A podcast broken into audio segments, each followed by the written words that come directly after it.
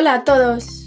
En este episodio de la representación de arte voy a hablar sobre las conexiones entre el material de esta semana y unas series de Netflix que se llama Gentified, que se trata sobre una familia en Boyle Heights que lucha para salvar su taquería en el medio de una ola de gentrificación.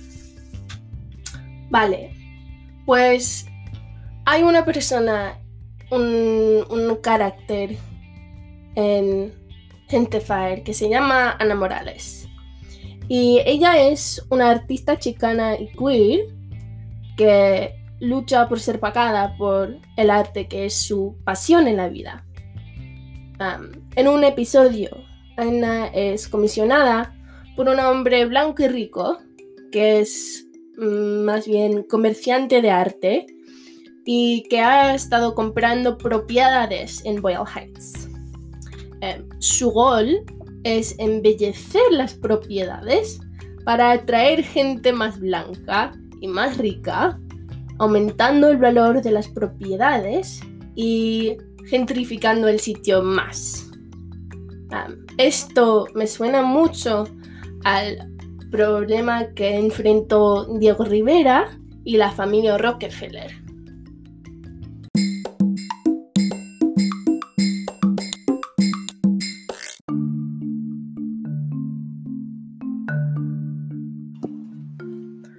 Vale, pues en el episodio, este hombre paga a Ana para que pinte un mural detrás de una tienda de licor sin el permiso de la dueña Ofelia.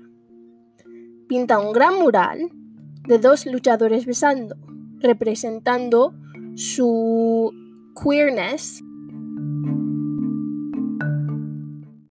Pero a Ofelia no le gusta nada porque a las personas que van a la tienda les da cosa y todos empiezan a hablar.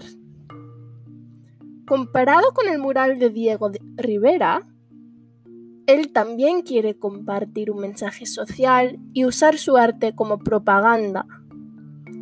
Los Rockefeller entienden esto, pero chocaron cabezas con Rivera sobre el asunto de que él quería poner Lenin en su mural y los Rockefeller no querían nada de eso.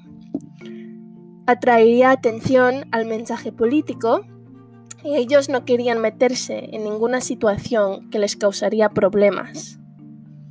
Entonces, Rivera no pudo terminar el mural y fue cubierto. De manera similar, el problema que enfrenta Ana es que si ella pinta el mural, está apoyando la gentrificación que está causando una guerra económica contra su propia familia y vecinos.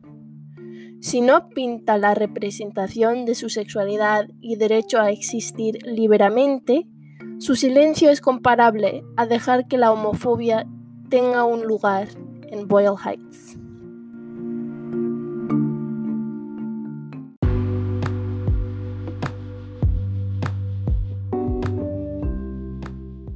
Finalmente, hay que reconocer que es en estos momentos de tensión entre el individuo y la comunidad, entre las estructuras de explotación económica y el racismo sistemático, que no hay respuestas fáciles.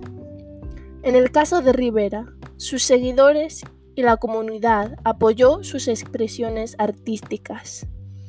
En el caso de Ana, no tuvo nada de apoyo, salvo del hombre que la comisionó.